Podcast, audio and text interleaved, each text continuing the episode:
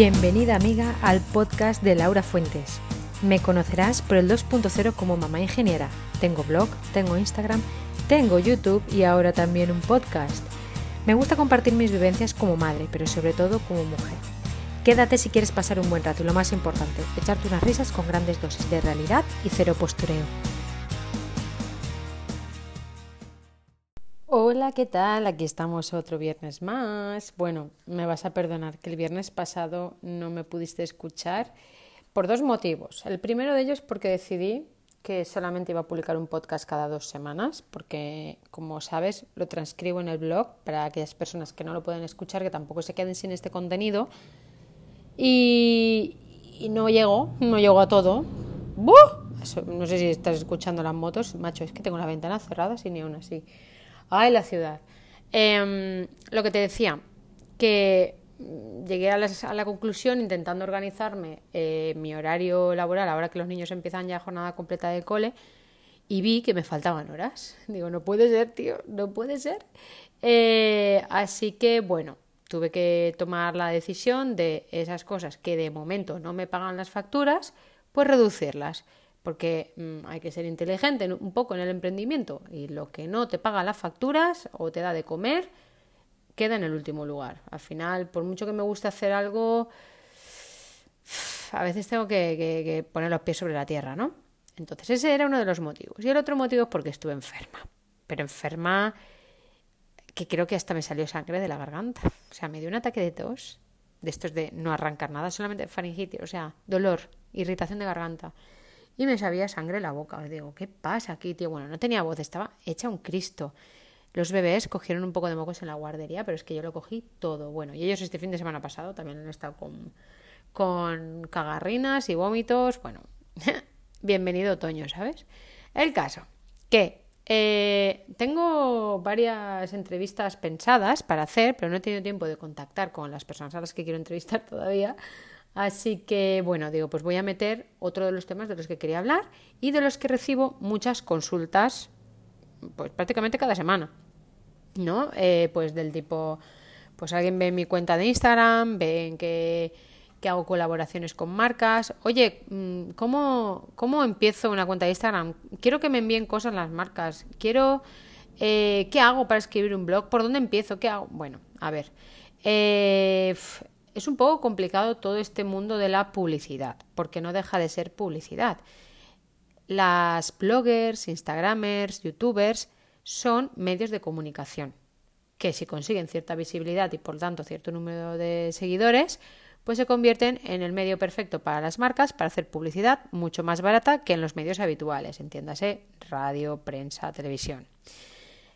Eh, esto se le llama marketing de influencia, ¿no? Cuando una marca pues intenta meter su producto hablemos de influencers, en influencers que comparten su día a día con su público, pues para conseguir vender algo mejor, porque se ha demostrado que cuando tú te sientes identificado con alguien, pues te acercas a esa persona y si esa persona usa algo o le gusta algo, pues tú dices, joder, si esa persona me gusta y me gusta todo lo que hace y yo quiero ser como esa persona, y esa persona usa ese producto, pues yo también lo quiero, ¿vale? O sea, es así de sencillo. A mí me pasa con Instagramers y bloggers que sigo desde hace mucho tiempo y que para mí son pues si lo dice ella es que es así, porque yo llego a conectar, o sea, he llegado a conectar y estoy conectada con algunas influencias de esta manera, con otras no, porque veo incongruencias constantes en su, en su, discurso, en su día a día, en sus cosas, ¿no? Pero bueno, mm, es que claro, es que, es que es complicado, porque hoy en día, hoy en día nacen Instagramers sin tener blog detrás. En mi época, que parezco una yaya hablando, en mi época todo empezaba con un blog, ¿vale? Entonces, vamos a empezar por ahí. Que realmente mientras Instagram no posicione los enlaces, o sea, mientras Instagram no te deje poner enlaces en su descripción, no se va a poder comparar con un blog. Y los blogs, al contrario como mucha gente cree, no están muriendo. Los blogs se quedan ahí almacenados y Google los va posicionando.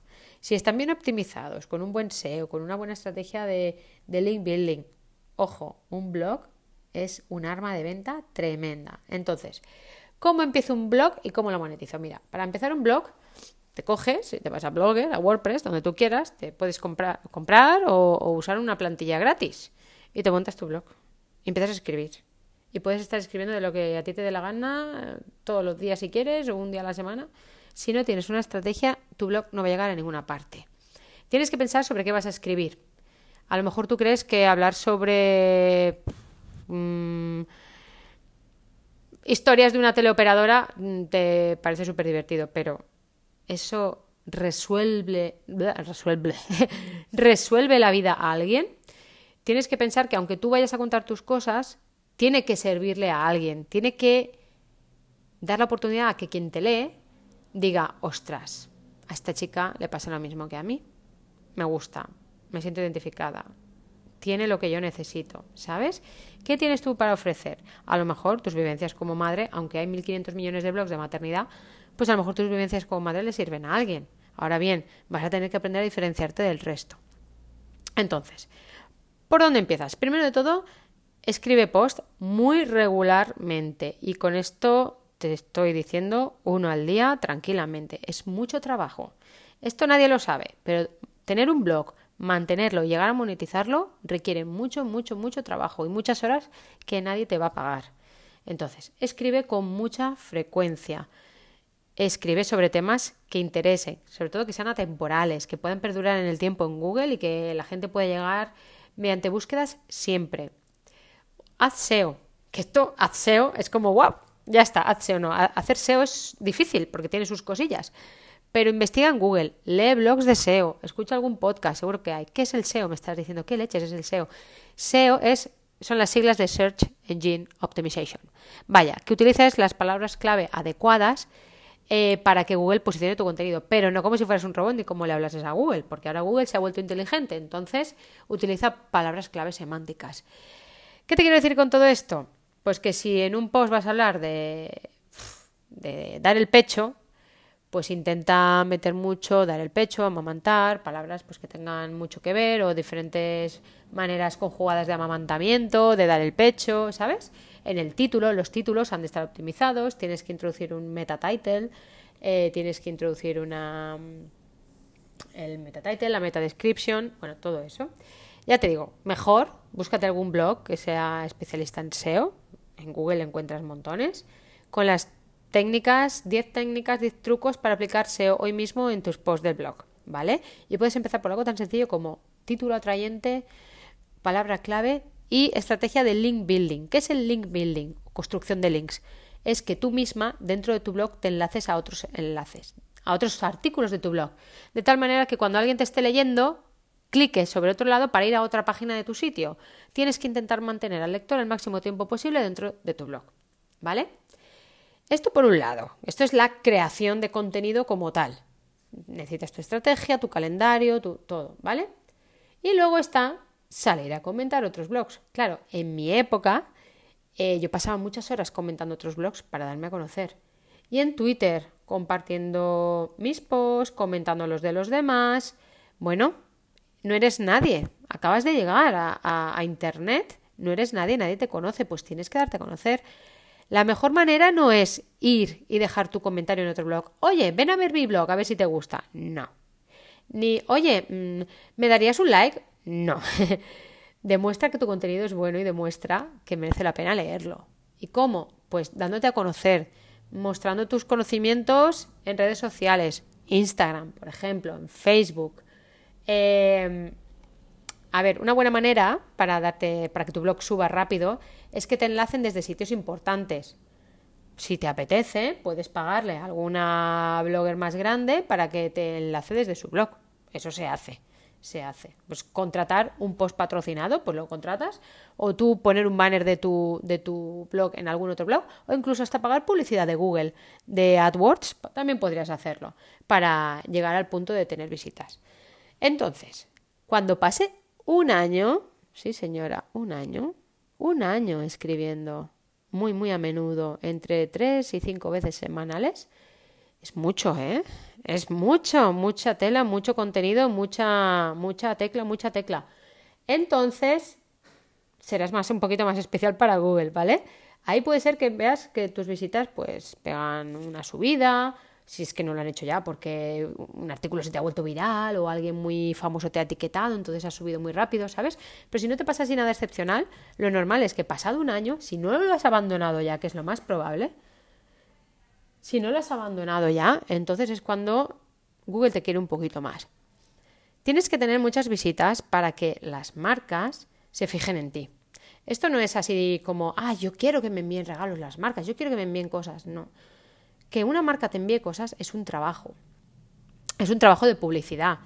Y has de tener en cuenta todo el trabajo que tú llevas hecho por detrás, la comunidad que llevas creada y las horas que has invertido para tener las visitas que tienes, el hecho de que la marca te quiera pagar su publicidad con un artículo de 20 euros. O sea, a ver, que sí, que está muy bien. Yo sé que las primeras veces pues hace mucha ilusión que te contacten. A mí me pasó, ¿eh? La primera ya no sé ni quién fue la primera marca que me contactó, pero fue como de, ¡hala! Se han fijado en mí, ¿sabes? Les parece súper guay mi blog, ¡hala, qué chulo! No sé qué. Y ala, venga a escribir post por la cara, venga, toma, y, y, otro post, y otro post, y enlaces de valor hacia esa marca por, por nada, por nada, hasta por productos de 3 euros. Y al final cuando ya llevas un tiempo en el mundillo y empiezas a darte cuenta de que te están tomando el pelo, dices, no, tío, mi trabajo tiene un valor. Entonces es cuando alguien te dice, es que te tienes que hacer un media kit. ¿eh? Un media kit es un documento que se le envía a la marca cuando te dice, oye, mm, te quiero enviar este producto para que me hagas un post, una foto en Instagram, unos stories, no sé qué. Y dices, joder, pero si el producto vale 15 euros. ¿Y, quiere todo eso a cambio? Pero, pero, si mira todos los años que yo llevo para haber tenido estas estadísticas que tengo, ¿cómo se va a beneficiar esta marca tan enormemente con mis números por tan solo 20 euros de producto? Y además, precio venta al público, que a ellos les sale incluso más barato. Entonces dices que no. Y haces tu media kit donde hablas de quién eres tú, de qué va tu blog, cuáles son tus estadísticas y qué precio tienen los posts de tu blog, las fotos de Instagram, los tweets, los posts de Facebook, todo. Le pones un precio a todo eh, y dirás, ¿y cuánto sé lo que valgo, no? bueno, perdón, que aún me queda dos. Eh, hay un... Uy, que me muero. Hay una web que se llama Infiki, me parece. Te la dejaré linkada en el post de blog, que te dice cuánto puedes cobrar por un post de Instagram por los seguidores que tienes. A ver, esto no es realmente ciencia cierta, porque puedes tener 100.000 seguidores y tener un engagement de mierda.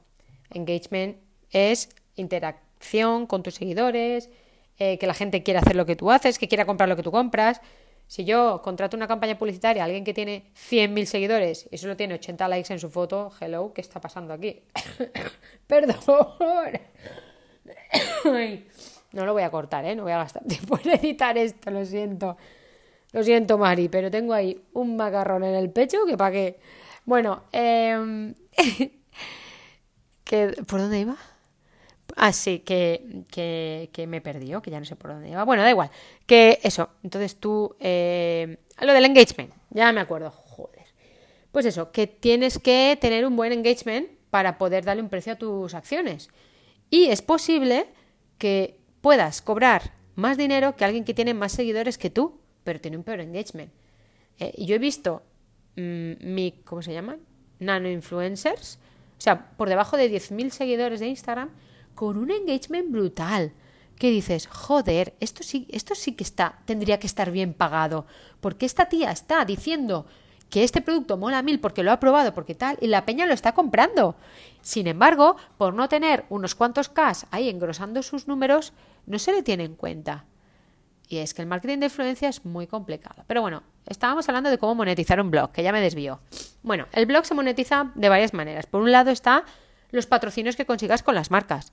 A ti una marca te quiere enviar algo, pero tú también le puedes pedir pasta además del producto. Vale, tú me envías el producto, yo lo pruebo, pero que yo te redacte un post y le ponga las fotos y todo y que posicione y el enlace y no sé qué, tiene este precio. Algunas marcas te lo pagarán, otras no. Tú tendrás que tomar la decisión en función de cuánto necesitas ese producto, si lo coges o no. Entonces, eh, por un lado tienes los patrocinios de las marcas y por el otro puedes poner publicidad de AdSense. A mí me costó muchos años ponerla eh, y al final la puse. ¿Para qué? Para nada, porque no da mucho dinero AdSense. AdSense a mí me suma lo de YouTube, que tampoco tengo mucha actividad, y lo del blog, y te puedo decir que cada cuatro o cinco meses me llegan 100 euritos, Ya ves tú qué hago yo con eso. Pues nada, no hago nada. Cada 5 o 6 meses 100 euros no es nada. Eh, supongo yo que la publicidad con AdSense se nota cuando son blogs de muchísimas visitas. Yo te digo, mi blog eh, ahora mismo no, porque se está recuperando de una penalización que tuvo con Google en enero y eso tarda mucho tiempo en recuperarse. Pero justo antes de esta penalización estaban las 4.000 visitas diarias. Cuando publicaba post llegaba a las 7.000, 9.000, así, ¿vale? Son muchas visitas para un blog, está muy bien, ¿vale? Un blog con estas visitas es un blog bien posicionado.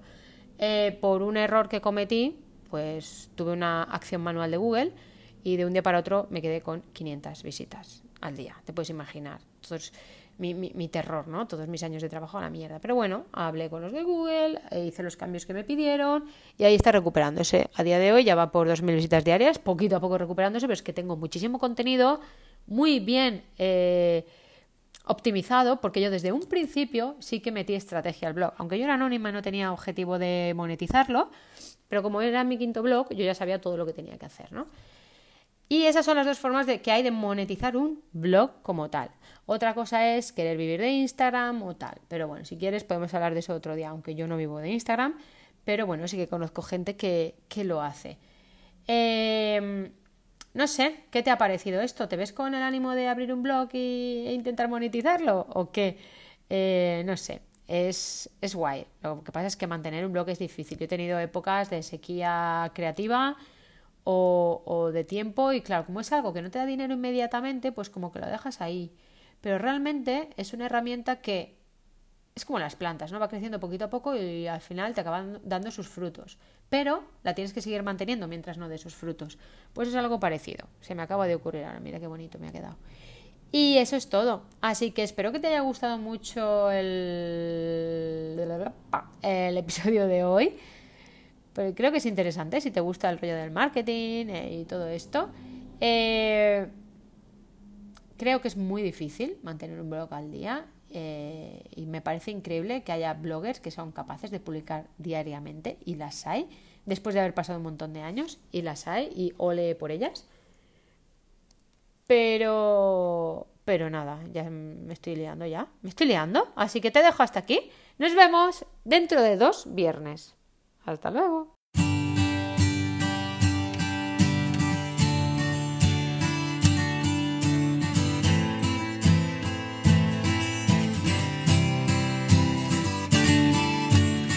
Y hasta aquí el episodio de hoy. Muchas gracias por haber llegado hasta aquí, por escucharme. Espero haberte amenizado este ratito y recuerda que puedes encontrarme tanto en Instagram como en YouTube como Mamá Ingeniera y en mi blog diario de una o mamaingeniera.com. Nos vemos la semana que viene. Un besazo.